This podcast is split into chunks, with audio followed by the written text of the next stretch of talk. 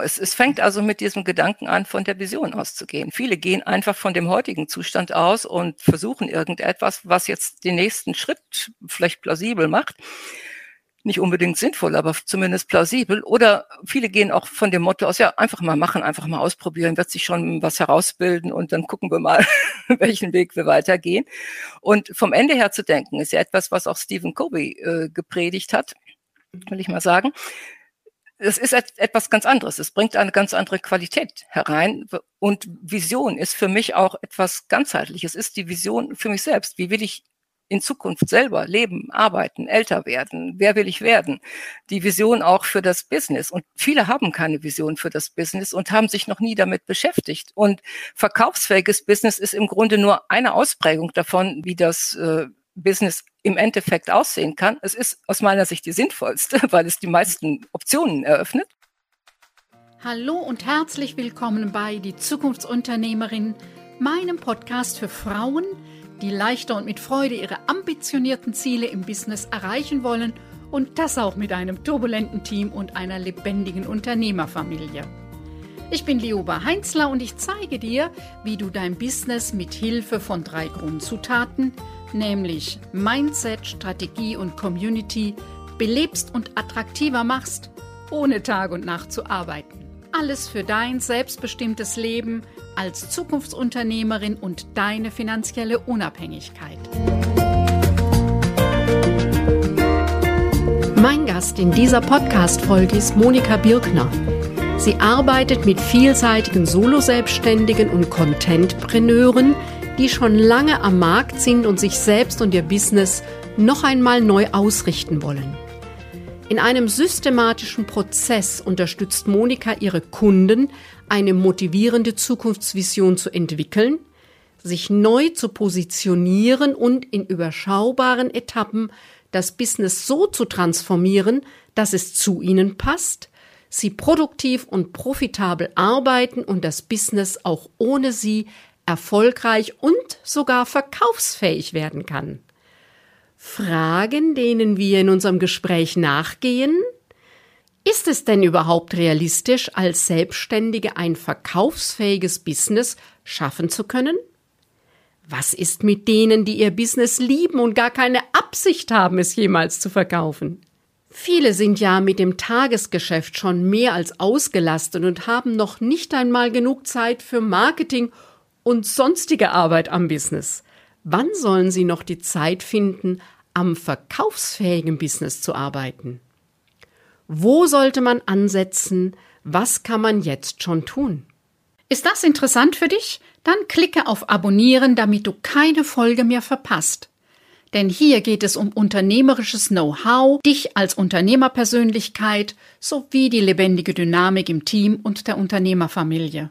Und jetzt wünsche ich dir viel Spaß und viele neue Impulse bei dieser Episode, denn als Zukunftsunternehmerin hast du eine steile Lernkurve. Herzlich willkommen, Monika Birkner, dass du dir Zeit genommen hast und heute mein Gast hier bist. Ja, ganz herzlichen Dank meinerseits, Lioba. Ich freue mich unheimlich, dass ich hier bin und kenne deine Arbeit seit vielen Jahren, bin immer wieder begeistert von all dem, was du tust. Und ja, dass ich jetzt heute hier bin und wir über ein schönes Thema sprechen, freut mich sehr. Monika, ganz lieben Dank für die Blume direkt zu Anfang und ich möchte auch dich kurz vorstellen. Du mhm. arbeitest, ich glaube, seit ich dich kenne, mit Solo-Selbstständigen. Mhm. Inzwischen ist das Schwerpunkt auch nochmal vielseitige Solopreneure und Contentpreneure, die schon mhm. lange am Markt sind und sich selbst und ihr Business mhm. noch einmal neu ausrichten wollen. Mhm. In einem systematischen Prozess unterstützt du die Kunden, deine Kunden, ihre motivierende Zukunftsvision zu entwickeln, sich neu zu positionieren und in überschaubare Etappen das Business so zu verändern, zu transformieren, dass es zu ihnen passt, sie produktiv und profitabel arbeiten und das Business auch ohne sie erfolgreich und sogar verkaufsfähig werden kann. Genau, genau. Mhm. Ich glaube, bei dir habe ich zum ersten hm. Mal dieses Stichwort, aber das ist, glaube ich, schon fünf, sechs, sieben Jahre hm. her, das Stichwort hm. verkaufsfähiges Business aufgeschnappt. Mhm. Das Thema Unternehmensnachfolge treibt mich ja äh, schon lange um.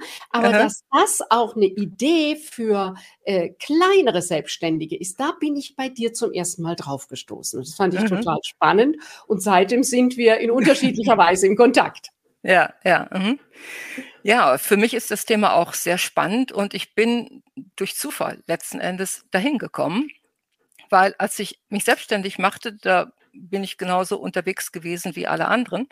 Und dann irgendwann hörte ich auf irgendeinem Webinar, hörte ich einen Berater den Satz sagen, jeder Unternehmer sollte sein Business so führen, als ob er es am nächsten Tag verkaufen wollte oder dass er es am nächsten Tag verkaufen könnte. Und als ich den Satz hörte, das, es klickte irgendwie so im Kopf und die, die Glühbirne ging an und dann dachte ich, ja, er hat recht hat es dann auch noch weiter begründet in seinem Webinar. Aber ich dachte, er hat recht, ja. Weshalb tun wir das nicht? und dann fing ich an nachzudenken, wie könnte das denn aussehen? Und dann zeitgleich ungefähr lief mir dieses Buch von John Warrilow über den Weg Build to Sell, wo er also darstellt, wie er seine Agentur umgebaut hat und zu einem verkaufsfähigen Business umgebaut hat. Und da wurde die Saat gelegt, also die, die Keimsaat sozusagen. Und von da an beschäftigt mich das Thema und ich finde es nach wie vor faszinierend. Ich finde es immer wichtiger. Und es ist äh, auch nicht einfach, nicht, nichtsdestotrotz. Aber gerade für Solo-Selbstständige finde ich es umso wichtiger, weil sie eben ähm, etwas dafür tun müssen. Also jeder muss was dafür tun, damit er sein Business verkaufsfähig machen kann. Aber sagen wir ein klassischer Mittelständler oder Familienunternehmen, da ist das schon vorgezeichnet und da sind schon Strukturen vorhanden und da ist schon vieles auf eine andere Art und Weise durchorganisiert, äh, als, das bei einem Solo-Selbstständigen oft der Fall ist. Und insofern, ich finde es für Solo-Selbstständige noch wichtiger und ich finde es für Solo-Selbstständige noch anspruchsvoller. Und deswegen, ja, ist es so eine, eine Mission von mir, also diesen Gedanken auch weiter in die Welt zu bringen.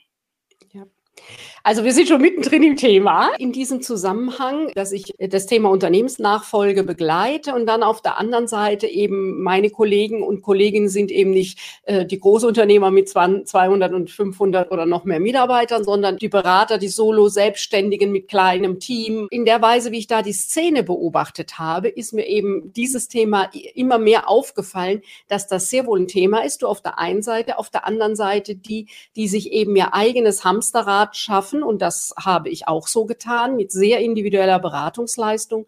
Das ist eben aber weder skalierbar noch verkaufbar noch mhm. Äh, sinnvoll für Menschen, die auch mal krank werden, Kinder kriegen oder sich um die Senioren kümmern. Die Widrigkeiten des Lebens sind eben da nicht mitgedacht, wenn ich einen selbstständigen Hamsterrad habe. Wie war denn eigentlich dein Weg zur Unternehmerin? Dann können wir bei dem Thema auch gleich nochmal vertiefen. Ja, ja ger gerne. Also mir ist das Unternehmerin-Sein nicht in die Wege gelegt worden. Ich komme aus einem Arbeiterhaushalt. Mein Vater war Maurer und seine Einstellung zu Unternehmern war ähm, vorsichtig ausgedrückt relativ kritisch. Man könnte es auch noch ein bisschen härter ausdrücken, aber das will ich nicht tun. Also er war nicht gut auf Unternehmer zu sprechen in, insgesamt. Er hat sie als, äh, sagen wir, böse Menschen gesehen und so diese bösen Kapitalisten, die andere ausbeuten. Insofern war es von meiner äußeren Entwicklung ein längerer Weg und auch von meiner inneren Entwicklung war es durchaus ein Weg, mich aus diesem Gedankengut auch zu befreien, was ich so in der Kindheit mitbekommen habe. Der Weg, der ging dahin, dass ich über einen sehr ähm, unkonventionellen Lebensweg äh, gegangen bin. Zum einen durfte ich äh, studieren und da bin ich meinen Eltern unheimlich dankbar, auch heute noch dafür, dass sie mir das ermöglicht haben. Dann war ich erstmal Anwältin und ich war angestellte Anwältin, aber ich habe gearbeitet wie eine freie Anwältin. Und da hab ich, bin ich auf den Geschmack gekommen von selbstständigem Arbeiten. Dann bin ich ins Management gegangen von Unternehmen. Da war ich dann wieder ein Stück weit weiter eingezwängt, auch wenn man als Manager Gestaltungsspielraum hat, aber man hat immer noch irgendwelche Gremien über sich. Und von da aus bin ich dann in die Selbstständigkeit gegangen und es war dann auch nochmal ein längerer Entwicklungsprozess, der auch nie zu Ende sein wird, höchstwahrscheinlich, der immer weitergeht. Heute nennst du dich Strategieberaterin oder arbeitest als Strategieberaterin und Business Transformation Coach für mhm. vielseitige Solopreneure. Ich habe ja auch einen ähnlich bunten Lebensweg. Ich sage das auch manchmal salopp. Also in meiner Biografie war das Studium nicht mhm. vorgesehen. Du hast dann als Angestellte Anwältin und im Management tätig, dann einen Sprung gewagt und bist in die Selbstständigkeit gegangen. Und wie lange bist du schon selbstständig? Seit 2001, also jetzt 21 Jahre. Mhm. Okay, okay. Ähm, lass uns noch mal ein bisschen das Thema vertiefen, verkaufsfähiges Business. Wann ist denn so der beste Zeitpunkt damit zu beginnen? Wann ist das, wo du sagen würdest, da muss man, sollte man damit anfangen? Je früher man anfängt, desto besser und wer noch nicht angefangen hat, der sollte heute anfangen. Einfach vor dem Hintergrund, dass es ein längerer Prozess ist und dass er viele Veränderungen in der Gestaltung und Organisation des Business bedeutet, in der strategischen Ausrichtung, aber auch viele innere Veränderungen bedeutet, weil man geht nochmal ganz anders heran und man kann sich auch vieles Unnötige ersparen. also viele, viele ähm, Irrwege, Abwege und so weiter, weil die Probleme von äh, Solo-Selbstständigen und vor allen Dingen auch vielseitigen Solo-Selbstständigen sind vielfacher Art. Zum einen, sie sind ihr Business, sie haben kein Business, sie sind ihr Business. Alles hängt von ihrer Person ab. Zum zweiten, äh, die immer größere Belastung, Hamsterrad, hast du eben angesprochen. Also dieses, dieses Hamsterrad, in, der, in dem sich viele befinden und das sich scheinbar immer schneller dreht, weil, weil wir haben uns mit immer mehr anderen Sachen noch zu beschäftigen, außerhalb des regulären Business, ob es dann DSGVO ist oder sonst rechtliche Gegebenheiten oder ständig zu lernen, die neuesten äh, Entwicklungen auf LinkedIn und überall in allen Netzwerken und so viele Dinge. Und dann, dann gibt's diese vielen Experten und jeder hat aus seiner Sicht hat er was Interessantes anzubieten, aber es es sind widersprüchliche äh, Ratschläge, die da erteilt werden. Und da steht man als Solo-Unternehmer, der eben nicht als Unternehmer geboren ist, sondern irgendwie hereingewachsen ist oder noch dabei ist, steht man da und sagt, ja, was soll ich denn jetzt tun? Jetzt gibt's, der eine sagt dies, der andere sagt das und äh, mein Tag ist so schon äh, viel zu kurz, mein, mit 24 Stunden komme ich nicht aus, ich, Tag müsste 48 Stunden haben, was soll ich denn jetzt machen? Ist man also verwirrt, verunsichert und beschäftigt sich oft dann mit den falschen Dingen oder manchmal mit den richtigen Dingen zur falschen Zeit. Und dadurch kommt man nicht so voran, dadurch ist es frustrierend und dadurch verliert man eigentlich Zeit, die man viel besser verwenden könnte, wenn man eben ja eine langfristige Perspektive hat mit dem verkaufsfähigen Business und dann systematisch sein Business und sich selbst daraufhin entwickelt. Mhm. Mhm. Also ich verstehe dich äh, äh, richtig, dass du sagst, das hatte ich ja äh, so in der Anmoderation, von der Zukunftsvision auszugehen. Also wenn am Ende Absolut. das verkaufsfähiges Business dasteht, mhm. was muss ich heute dafür tun, dass es genau. eben von mir als Person unabhängig ist? Mhm. Ähm, und dass nicht mehr ich, das ist ja bei vielen dieser Selbstständigen und Dienstleister, die sind ausgewiesene Experten und Expertinnen ihres Fachgebiets. Wie mhm. kann ich das so gestalten, mhm. dass mhm. eben es auch für andere eben ein System, was übernehmbar ist oder ja. meine Expertise anders nochmal verpacken. Ähm, das heißt, ich brauche ganz neue Überlegungen, wie ich es aufbaue, wie ich es konzipiere. Ja. Genau, es, es fängt also mit diesem Gedanken an, von der Vision auszugehen. Viele gehen einfach von dem heutigen Zustand aus und versuchen irgendetwas, was jetzt den nächsten Schritt vielleicht plausibel macht nicht unbedingt sinnvoll, aber zumindest plausibel. Oder viele gehen auch von dem Motto aus, ja, einfach mal machen, einfach mal ausprobieren, wird sich schon was herausbilden und dann gucken wir mal, welchen Weg wir weitergehen. Und vom Ende her zu denken, ist ja etwas, was auch Stephen Covey äh, gepredigt hat, will ich mal sagen. Es ist etwas ganz anderes. Es bringt eine ganz andere Qualität herein. Und Vision ist für mich auch etwas ganzheitliches. Es ist die Vision für mich selbst. Wie will ich in Zukunft selber leben, arbeiten, älter werden? Wer will ich werden? Die Vision auch für das Business. Und viele haben keine Vision für das Business und haben sich noch nie damit beschäftigt. Und verkaufsfähiges Business ist im Grunde nur eine Ausprägung davon, wie das äh, Business im Endeffekt aussehen kann. Es ist aus meiner Sicht die sinnvollste, weil es die meisten Optionen eröffnet. Aber man kann sich auch anders entscheiden, natürlich. Also der erste Schritt ist in der Tat, für sich klar zu bekommen, wie ist denn meine umfassende Vision für mein weiteres Leben? Wann ist der beste Zeitpunkt? Jetzt ist wirklich der beste Zeitpunkt, weil je, je älter wir werden, desto mehr schränken sich die Spielräume ein, wenn wir nicht frühzeitig die Weichen stellen, dass wir uns Optionen offen halten oder neue Optionen schaffen. Also dieses spielerische Herangehen, das merke ich bei mir, äh, mhm. äh, bei aller Freude auch an der Technik und neuen Möglichkeiten, dass ich denke, naja gut, also so alle Zeit der Welt habe ich jetzt nicht mehr. Das war noch vor 15 Jahren anders. Was eine meiner äh, Dinge war, die ich, die ich wahrgenommen habe in dieser äh, auch Online-Coaching-Business-Welt, war, dass es da ganz taffe junge Frauen gibt, die neben ihren Kindern mit einem begrenzten Zeitbudget ähm, beeindruckende ähm, Business aufgebaut haben, wo ich mhm. immer dachte, Wahnsinn.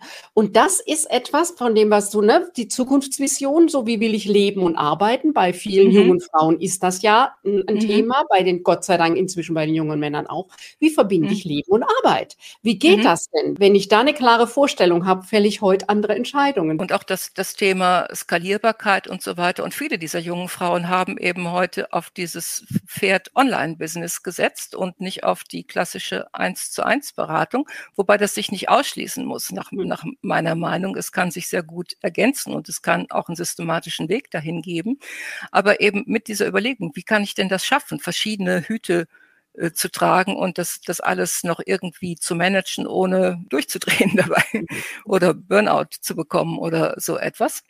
Mhm. Und das, das sind eben neue Chancen, die wir heute haben in der Selbstständigkeit und die es vor 15, 20 Jahren noch nicht gab, weil auch das Internet äh, zumindest äh, in den Anfangszügen war, aber noch nicht so entwickelt wie heute war. Ich frage jetzt einfach mal nach. Angenommen, wir sind ja beide schon lange online unterwegs und bei mir ist mhm. es auch so, dass manche Themen ich eher Online-Marketing mache, aber die Beratung immer noch ganz klassisch. Also eine Unternehmerfamilie mhm. ist Online-Beratung mhm. begrenzt möglich. Mhm. Da ist besser, wir sehen uns persönlich und mhm. machen einen Workshop zusammen.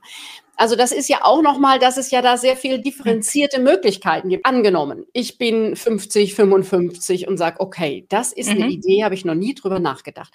Mhm. Ist das realistisch? Wie lange brauche ich dafür, deiner Einschätzung nach, bis ich ein Business aufgebaut habe, wo ich am Ende sagen kann, ja, so könnte ich entweder Teile davon, das ist ja auch eine Möglichkeit, oder mhm. das Business insgesamt verkaufen? Teile zu verkaufen kann auch durchaus eine Möglichkeit sein und le letzten Endes um, um das nochmal kurz einzuflechten, wenn ich über das verkaufsfähige Business spreche, ob jemand dann tatsächlich verkauft, das ist zweitrangig. Das Wichtige ist also, sich zu orientieren dahin, dass man es dementsprechend aufbaut und dann verkaufen kann, wenn man dann möchte oder vielleicht auch aus irgendeinem Grund sonst sein, sein Leben umstellen muss. Dass man dann verkaufen kann, dass man diese Option hat, dass man die Wahlfreiheit hat. Das ist das Wichtige. Und der Weg. Ähm, also vor ein paar Jahren hätte ich wahrscheinlich noch gesagt, also zum, zum einen, bevor ich jetzt überhaupt dieses Gedankengut kennengelernt habe, aber auch zu, zu der Zeit der damaligen technischen Entwicklung, hätte ich wahrscheinlich auch noch gesagt, das ist ziemlich schwierig, zumindest als Solo-Selbstständiger, vor allen Dingen, wenn man so eins zu eins Beratung anbietet, dann sein Business zu verkaufen oder verkaufsfähig zu machen. Heute ist es insofern anders, weil es diese neuen Entwicklungen gibt, äh, sowohl technologischer Art, dass eben heute jeder seinen eigenen Radio, seinen eigenen Radiosender haben kann in Form von Podcast, seinen eigenen Fernsehkanal in Form von YouTube, Online-Kurse, Memberships, alle diese Angebote, die eben Reichweite schaffen können und regelmäßigen Kundenstrom schaffen können und auch das, das Business eben unabhängiger machen können von der eigenen Person. Und das, das ist letzten Endes der Weg, äh, um den es geht, das Business unabhängig zu machen von der eigenen Person, sodass jemand anders es fortführen kann. Es gehört auch noch dazu, dass man auch Systeme schafft, meinetwegen. Dass man nicht alles Know-how nur im Kopf hat, sondern dass man es dokumentiert hat und dass jemand anders einfach einsteigen kann. Und der Prozess, wie lange er dauert, es wird individuell sehr unterschiedlich sein. Wenn jemand jetzt heute eins zu eins Arbeit macht, wenn heute jemand kein aktives Marketing macht, wenn jemand weiterempfohlen wird, sagt, ja, ich bin jetzt zwar seit 15 Jahren selbstständig, aber ich habe noch nie Marketing gemacht, ich bin immer weitergereicht worden. Ich habe keinen Social-Media-Kanal, ich habe eine Website, die ist zehn Jahre alt und, und äh, ich weiß gar nicht, wie ich an Marketing herangehen soll. Und ich kann mir nicht vorstellen, wie ich mein Business jemals anders betreiben sollte als eins zu eins. Das ist schon mal ein längerer Weg als jemand, der schon auf einer anderen Strecke seiner Entwicklung ist und schon mal jetzt vielleicht nachdenkt, einen Online-Kurs zu betreiben oder so. Wobei ein Online-Kurs alleine ist noch nicht das ganze verkaufsfähige Business, aber es ist ein Anfang. Also solche digitalen Produkte, auch Memberships oder äh, Productized äh, Service. Ich habe vor kurzem ein Interview geführt mit Mike Pfingsten. Er hat äh, so einen Productized Service aufgebaut. Ich glaube, du kennst ihn, ne? Zum ähm, Lastenheftsystem für große äh, Automobilkonzerne und Automobilzulieferer und so weiter. Und dann hatte er sein Business verkauft und es hat mich total fasziniert, wie das alles gelaufen war. Er hatte eben sein Business schon vor längerer Zeit umgestellt und er hatte alles systematisiert. Er hatte diesen systematisierten Prozess entwickelt, wo er äh, sich ziemlich weit schon herausgezogen hatte, teilweise auch, weil er in der Lage ist, diese Leistung abzugeben an, äh, an freie Mitarbeiter. Also bei ihm ging es sogar sehr schnell, weil er alles so weit vorbereitet hatte, dass als dann das Angebot kam, es innerhalb kurzer Zeit vereinbart war und auch abgewickelt war. Wie gesagt, insofern ist da eine ziemliche Spannbreite. Ich würde vorsichtshalber auf jeden Fall davon ausgehen, dass es eine ganze Reihe von Jahren in Anspruch nimmt, weil es, es bedeutet ja, einmal anders zu denken, vom Ende her zu denken, sich zu überlegen, wie muss denn mein Business aussehen, damit ich es übergeben kann und natürlich auch dass es mir selbst Freude macht. Wie sollte mein Geschäftsmodell aussehen? Wie müsste ich mich positionieren? Wie sollte mein Marketing aussehen? Wie kann ich das alles nach und nach unabhängiger machen? Und dann, in welchen großen Etappen kann ich da hinkommen? Abhängig davon, wo ich jetzt heute stehe. Mhm. Also ich, ich schätze mal, so zwischen fünf bis zehn Jahren würde ich ansetzen. Also je nachdem, wo jemand steht. Und es kann schneller gehen, es kann langsamer gehen.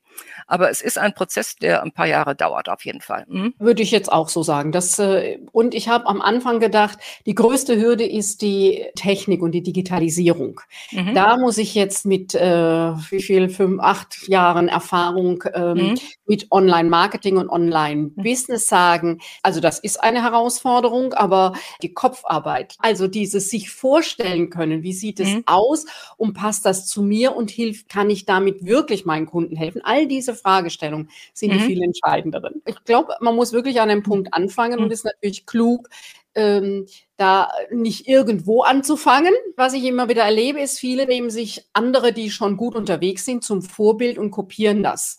Und ähm, das ist zum Beispiel äh, mhm zu, zu früh zum Beispiel mit einem Podcast anzufangen. Macht wenig Sinn. Das kostet viel Zeit, viel Energie.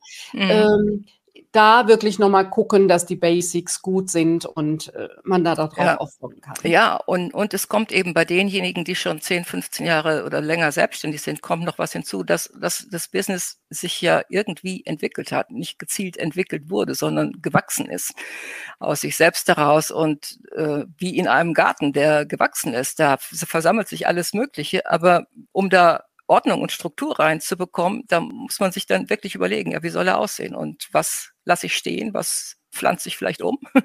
was pflanze ich neu an, äh, so etwas. Und das ist auch noch zusätzlich eine Hürde auch bei dem Durchdenken, weil man so in der Vergangenheit oft verfangen ist und ja, das habe ich gemacht, das habe ich gerne gemacht und soll ich das, kann ich das jetzt wirklich aufgeben und so Fragestellung, was hm. denken denn jetzt meine laufende Kundschaft auch. darüber, dass ich jetzt so was ganz anderes mache?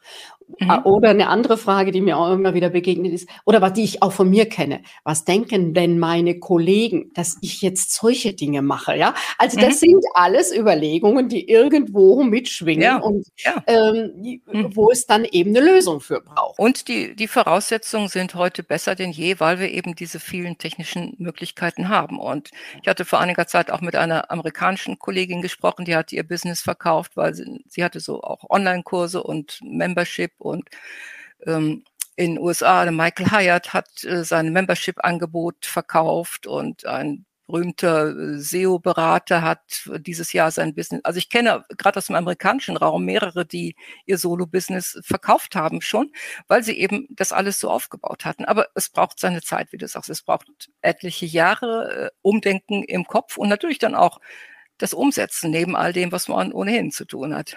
Mhm. Genau. Also es ist ja manchmal Umbau eines vielleicht nicht gerade Tankers, aber äh, eines ja. fahrenden Schiffes, ne, mhm. ähm, bei laufendem Betrieb. Und das ist, macht eben die Schwierigkeit dabei. Ja, das ist schwieriger als ganz neu auf grüner Wiese anzufangen, finde ich.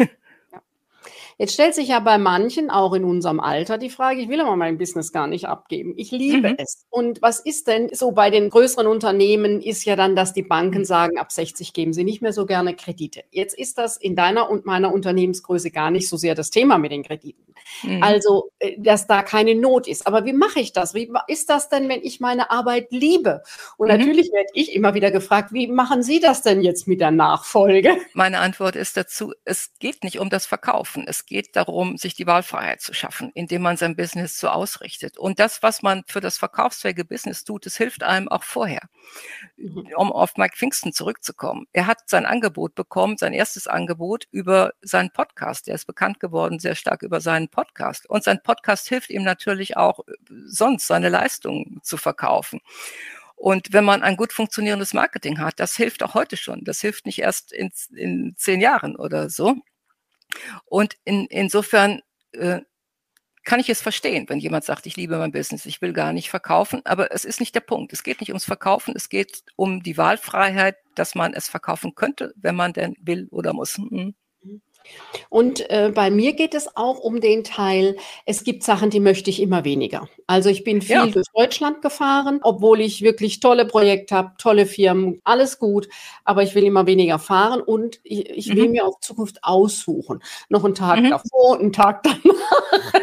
Ja, ja. Zumindest genießen, wie schön Erfurt ist oder so, ne? Ja, ja. Ähm, äh, so, das heißt, ich will auf Arbeit vor Ort nicht mehr angewiesen sein, sondern mhm. meine Hauptgeschäft soll was anderes sein. Mhm. Und wo ich mir gedacht habe, ich arbeite gerne, ich denke gerne nach, ich entwickle gerne Neues. Es gibt bestimmte Dinge, die möchte ich auch noch mit 75 machen. So. Mhm. Und mhm. ähm, die will ich mir bewahren. Und mhm. andere Sachen denke ich, naja gut, mhm. ähm, da könnte schon gut sein, dass die Zeit gekommen ist, soll mal jemand anders machen. So. Also damit habe ich die Wahlfreiheit. Ich muss nicht genau. das eine machen, sondern ja. ich kann eben auch wählen. Es geht nicht auch nicht um alles oder nichts, sondern wie du sagst, äh, das Wählen beinhaltet auch das lasse ich und das mache ich nicht mehr und da kommt was Neues dazu. Mhm. Das klingt paradox, wenn ich sage, wenn du dich aufs verkaufsfähige Business ausrichtest, wird es im Prinzip einfacher. Mhm. Weil man hat die langfristige Orientierung. Man kann mehr mit Ruhe und systematisch arbeiten und muss nicht immer hier ein Loch stopfen und da und Feuerwehr spielen und irgendwie kurzfristige Aktionen starten oder dann hier ist ein neuer Hype, da ist jetzt irgendwie ein neues Social Media Tool, da muss ich auch dabei sein oder muss ich dabei sein und das äh, zu probieren. Man weiß genau, das sind die großen Stationen und man weiß, wo man hin will und dadurch fällt es einfacher, zu viel Nein zu sagen, was man jetzt vielleicht mitmacht, weil man denkt, ja, für diese FOMO, Fear of Missing Out, das muss ich dabei sein, sonst mhm. verpasse ich irgendetwas. Mhm. Das, das kann man weglassen und man, man kann ähm, dann insgesamt strukturierter vorgehen, weil man den längerfristigen Plan hat und nicht nur diese kurzfristige Sicht bis zum nächsten Monat oder vielleicht bis zum nächsten Jahr. Mhm. Mhm. Und natürlich trotz alledem setzt es voraus, seine Arbeit dann auch so zu organisieren, dass man Zeit findet, dass man sich Zeitfenster schafft. Am, vielleicht am frühen Morgen ist für die meisten die produktivste Zeit. Und was auch sehr hilfreich ist, wenn man Systeme schafft, weil dadurch wird eben auch die Alltagsarbeit jetzt schon einfacher und es trägt dazu bei, dass jemand anders später es fortführen kann. Und Systeme, die können nebenbei entstehen. Also bei all dem, was man tut, kann man nebenbei eine Checkliste anlegen und dann immer weiter verfeinern. Das ist nicht etwas, wo man sich jetzt drei Tage am Stück hinsetzen muss und ausarbeiten, wie sieht irgendwie ein System aus. Also kann man auch machen. Aber mhm. man, man kann einfach starten, will ich damit sagen. Und zwar mhm. heute schon das ist ein Teil, den ich bei mir immer mehr mache. Beobachte, wie machst du das? Äh, oft auch nur auf dem Schmierpapier, okay, Schritt drei, vier, fünf, ja. Mhm. Und dann mit der Zeit entweder es abgeben jemand, dass es mir systematisiert und aufschreibt, oder ja. eben dann ein kurzes Video dazu drehen. Das gibt ja auch ganz einfache Sachen, aber damit ist es abgegeben und aus dem Kopf und ich habe wieder Freiraum für neue Sachen äh, anzugehen. Und was mir auch sehr hilft, ist, ähm, den Feierabend pünktlich im Blick zu haben. Hm, gegen 16 oh, Uhr das, Leute, ich die, jetzt reicht's dann mal. Ah, das, das ist auch ein wichtiger ja. Punkt. Da habe ich noch Nachholbedarf. Es gibt ja immer wieder mal, aber das merke ich, damit ist einfach klar, du kannst mit zu viel Arbeit der Zukunft deines Unternehmens schaden. Ja? Also in dem Moment, wo ich mich begrenze mhm. ähm, und sage, mhm. es steht mir nur begrenzt Zeit zur Verfügung, ähm, muss ich nochmal anders denken. Wie geht das denn in der Zeit? Ja. ja, ja, und das kann viel Kreativität freisetzen. Ja, genau. So, gegen Ende unseres Gesprächs habe ich ein paar Fragen an dich, Monika. Eine mhm. Zukunftsunternehmerin hat ja eine steile Lernkurve. Und was würdest du sagen? Welche beiden Eigenschaften braucht eine Zukunftsunternehmerin, ein Unternehmer der Zukunft, wo du sagen wirst, das sind die zwei wichtigsten? Also zum einen äh, finde ich wichtig, vom Ende her zu denken. Ganz egal, wo man ist auf seiner Lernkurve, auch schon frühzeitig am Anfang vom Ende her zu denken. Und ähm, das andere ist ähm, auch ähm, die Kunden ähm, im, im Blick zu haben und ich sage oft äh, ko-kreativ mit den Kunden auch das Business zu entwickeln.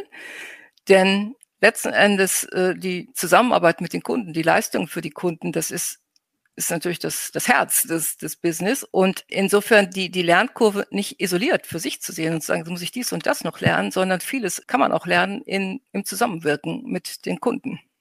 Mhm. Weil man frühzeitiges Feedback bekommt, was man, was dann wieder einfließt und was einem zeigt, bin ich hier auf dem richtigen Weg oder sollte ich ein bisschen den Kurs korrigieren. Was ist dein wichtigster Tipp oder dein Tool für dich, mit dem du deine ambitionierten Ziele äh, leichter und mit Freude erreichst? Mhm. Oh, ich nutze so viele Tools und es ändert sich auch ständig. Ich, in letzter Zeit arbeite ich sehr viel mit Xmind, einer äh, Mindmap-Tool. Äh, ansonsten mache ich sehr viel mit Notion und äh, bin im Moment dabei, sehr viel mit Xmind zu machen, weil es mir den schnellen Überblick gibt und weil ich es auf so vielfältige Art und Weise strukturieren kann. Die, diese Mindmaps, die sie anbieten, die können, ich weiß nicht, immer 20, zwischen 20 und 30 verschiedene Templates, wie so eine Mindmap aussehen kann. Und dann kann man sie noch farbig unterschiedlich gestalten. Also das hilft mir sehr, einen schnellen Überblick zu bekommen. Auf Notion mache ich sehr viel, aber da sind es längere Sachen oder Tabellen, die ich da nutze. Und in, insofern diese Kombination funktioniert für mich sehr gut. Super.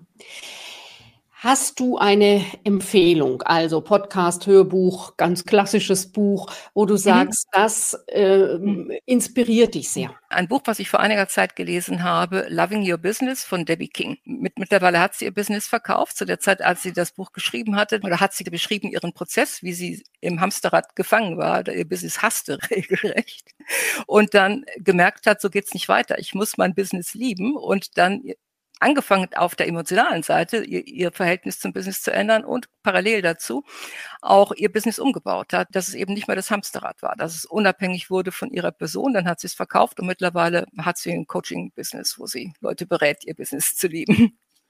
Sehr spannendes Buch, weil es, weil es so diese ganze Palette abdeckt der emotionalen Themen und verkaufsfähig machen und dann auch noch äh, was den Verkauf selbst betrifft. Die Frage am Ende ist, wie kann man am leichtesten mit dir in Kontakt treten? Ist dir telefonieren, E-Mail, Social Media, ja. welcher Kanal? Ja, der einfachste Weg ist über meine Webseite, da gibt es ein Kontaktformular oder sonst per E-Mail. Telefon habe ich oft abgestellt, wenn gerade wenn ich konzentriert arbeite oder Gespräche führe. Insofern meine Website ist der einfachste Weg www.monikabirknerfreedombusiness.de und da das Kontaktformular suchen. Das ist oben rechts zu finden.